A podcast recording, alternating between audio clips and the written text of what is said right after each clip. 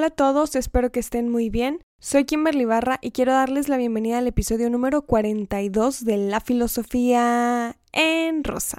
Hoy les narro este episodio que con mucha inspiración escribí y estoy grabando durante la Feria Internacional del Libro en Guadalajara. Y es que me siento sumamente afortunada al ser una invitada de la feria más grande de Latinoamérica para presentar el libro de la feminista Dolores Reyes titulado Come Tierra. Como imaginarán, es una situación nueva para mi experiencia, pero por supuesto no deja de ser filosófica. Pues gracias a mi trabajo en la filosofía, mi amigo Rafael me contactó para esta fil. Gracias.com.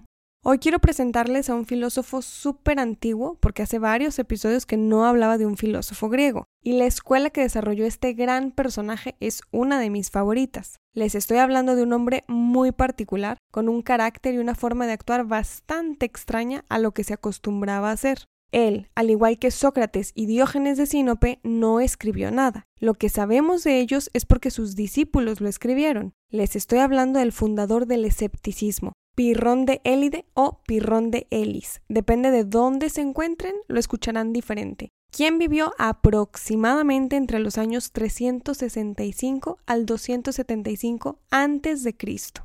Para platicarles un poquito qué es el escepticismo desde mis opiniones y tratar de pensar en la actualidad, porque saben que este podcast es para expresarles la filosofía como a mí me gusta, pensaremos en alguna persona que ustedes conozcan que tenga una gran personalidad. No lo sé. Alguien que actúa de una manera tan particular y genial que llama su atención. Es que Pirrón era así. Se dice que todos sus discípulos trataban de imitar su forma de vida, su filosofía. ¿Y cuál era la filosofía de Pirrón? Pues justamente no tener una filosofía exacta. Él consideraba que los sistemas eran pretenciosos, que seguir un dogma, una ideología era sumamente aburrido, no tenía sentido. Los filósofos escépticos como Pirrón consideraban que no era posible el conocimiento verdadero. Una cosa es la realidad, la verdad absoluta, y otra cosa es lo que conocemos los seres racionales. Los hombres y las mujeres jamás accedemos a la verdad, solo inventamos cosas alrededor de esta y le llamamos filosofía. Nunca podemos acceder realmente a la verdad, nunca nos acercamos a la verdad porque entonces seríamos una especie de Dios. ¿Conocen ustedes alguna persona escéptica? Yo algunas veces he tratado de serlo. Dudo de lo que me presentan, trato de reflexionarlo hasta el cansancio. Pirrón y el resto de filósofos escépticos dudaban de todo, reflexionaban sobre todo y finalmente consideraban que nada era verdad. Yo trato de creer que intentamos alcanzar la verdad, pero es complicado. Amo la filosofía por eso. Los grandes filósofos clásicos como Platón y Aristóteles vivieron toda su vida tratando de demostrar la verdad, ya fuera desde el dualismo o desde el realismo, ya fuera considerando al alma y al cuerpo divididos o unidos y dando distintas explicaciones y caminos para llegar a la verdad, buscaban acceder a ella. Pirrón también pensó en esas preguntas, pero él respondió de una manera mucho más negativa que estos clásicos. Es decir, no consideró que se pudiera llegar a la verdad. Y ojo, cuando les platico sobre Pirrón el escéptico, no piensen en una persona súper amargada y enojada con la vida, necia sus opiniones y respuestas. No, no, no, no, no, no. Pirrón era un personaje, según se cuenta, sumamente tranquilo, pacífico, controlado, era tan feliz en su imperturbabilidad que su comportamiento fue un ejemplo para otros. Buscaban una forma de vida filosófica al verlo actuar. Pero es que justamente él actuaba sin buscar la filosofía. No quería dogmas, no quería ideologías. Si dormía placenteramente, sus reacciones eran las mismas que si bañaba un cerdito lleno de lodo. O sea, Pirrón ni siquiera se emocionaría si comiéramos mango juntos o nos tomáramos una taza con café. Era alguien imperturbable, tranquilo. Y aquí les diré algo. Si escuchan todos mis episodios, ya conocen el de Diógenes, libertad en el cinismo, ya conocen el de Séneca, disciplina estoica, ya conocen el de Epicuro, el jardín del placer. Y con este sobre Pirrón titulado Indiferencia escéptica, les estoy presentando las cuatro grandes escuelas de la filosofía griega, el cinismo, el estoicismo, el hedonismo y el escepticismo. Estas cuatro grandes y maravillosas escuelas filosóficas eran una forma de vida en la época de los griegos, ellos trataban de apegarse a las acciones de una de estas escuelas para vivir de cierta forma y lograr un objetivo. El objetivo era la felicidad. En cada una de estas escuelas se buscaba la felicidad, la tranquilidad, la paz, la imperturbabilidad. Para Diógenes, como ya lo saben, era vivir en la sencillez, comiendo lo que se le antojaba, durmiendo a media calle, masturbándose incluso en lugares públicos. Así eran los cínicos. Para Séneca y los estoicos, la felicidad era la no perturbación de las cosas de la vida, mantenerse sereno ante los lujos y la pobreza, ante la vida y la muerte, controlar las emociones ante las situaciones de la vida. Para Epicuro, la felicidad era el placer, darle al cuerpo todos los placeres que pedía, dormir, comer, reproducirse, descansar, y al alma darle filosofía. El hedonismo racional buscaba los placeres corporales para llegar luego al máximo placer que era la sabiduría. Pues Pirrón, al ser el fundador del escepticismo, introdujo con sus acciones una nueva forma de filosofar, saliéndose de hecho de la filosofía.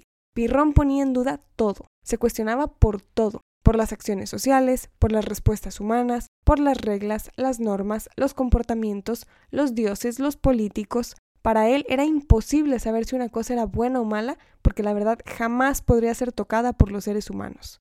El escepticismo no afirma, no dice qué es Dios, qué es bueno, qué es malo, qué es verdadero, qué es falso. El escepticismo no niega, no dice que la filosofía es únicamente para los doctos. El escepticismo solo duda, ¿Qué sería ser una persona escéptica en el siglo XXI? Porque claramente las formas de vida han cambiado. Cuando yo escucho actualmente una persona que quiere ser cínica, estoica, hedonista o escéptica, bueno, evidentemente nadie lo es, no desde mi perspectiva. Todos estos filósofos vivieron hace más de dos mil años. Han cambiado las reglas, las formas, las costumbres. Ahora se pagan impuestos, rentas, seguros, se compran uniformes para pertenecer a las instituciones. Estás en redes sociales, por el amor de Dios. Me parece imposible ser una persona escéptica como lo fue Pirrón, porque ahora nuestras prácticas de vida son completamente distintas. Lo que creo que sí es demasiado útil y práctico en la actualidad es conocer las teorías clásicas, porque las acciones de Pirrón, las formas de actuar y ver el mundo, los comportamientos en su tranquilidad y su quietud, claro que pueden motivarnos e inspirarnos a ser personas más relajadas en un mundo que exige muchísimo movimiento y actividad para que te digan útil, en el presente siempre nos servirán las teorías de los clásicos para saber por qué estamos donde estamos, por qué pensamos como lo hacemos. Pero practicar el escepticismo completamente me parece, repito, imposible. Y pondré como ejemplo a mi persona para evitarme problemas con alguien más.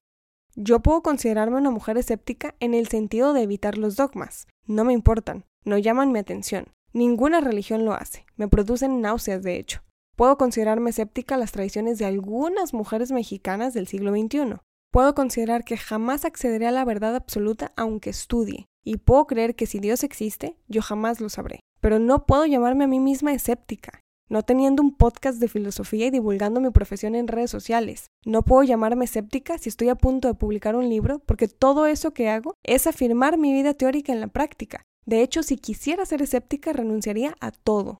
He renunciado a mucho, tengo muy pocas amistades. Amo a muy pocos familiares. Ya exilié a varios de mi reino. Soy escéptica al matrimonio, a un anillo de compromiso, a una relación amorosa como lo dicta la sociedad, a un rol de ser humano que no me gusta, no me interesa, no llama mi atención, pero no he renunciado a todo. Compro el perfume que me gusta, tengo una manera de vestir y me encanta cierta marca de ropa, tengo una casa, estudio, quiero títulos de posgrado, Tendría que renunciar a todo eso y largarme a comer mangos a una playa solitaria en bikini para estar en paz, pero no lo hago, porque aunque adoro tomarme unos días de vacaciones y descansar en la playa comiendo mangos, quiero estudiar, quiero dudar, quiero afirmar y quiero negar, quiero decidir. Y ser escéptica sería decidir no decidir.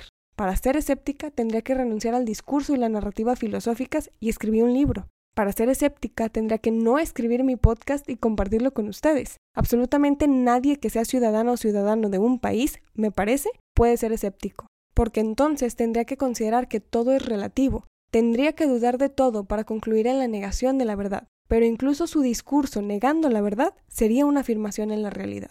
A pesar de no poder ser completamente escépticos, y por supuesto, esto es mi opinión y espero que no todos estén de acuerdo conmigo, el escepticismo, como cualquier otra escuela filosófica, es muy interesante, porque son conocidas justamente porque alguien las puso en práctica en el pasado.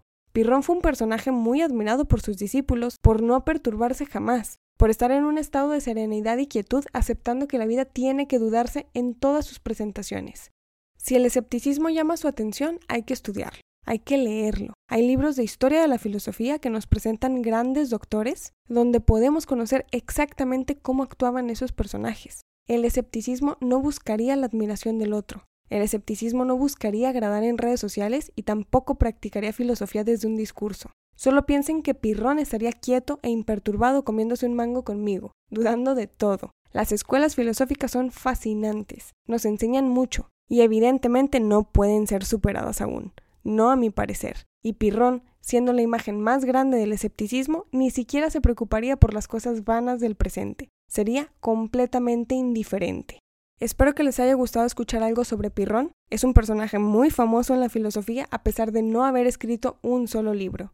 Espero que les haya gustado conocer un poco sobre escepticismo si no lo conocían y no me queda más que agradecer el tiempo que dedican para escuchar este y todos mis episodios. Si quieren seguir más de mi trabajo pueden buscarme en las redes sociales Instagram, Facebook y Twitter con el nombre del canal. Saben que pronto habrá un nuevo filósofo o filósofa, un nuevo concepto para exponerles la filosofía como a mí me gusta. Saludos desde la Feria Internacional del Libro en Guadalajara. Soy Kimberly Barra y esto es La Filosofía en Rosa. Thank you.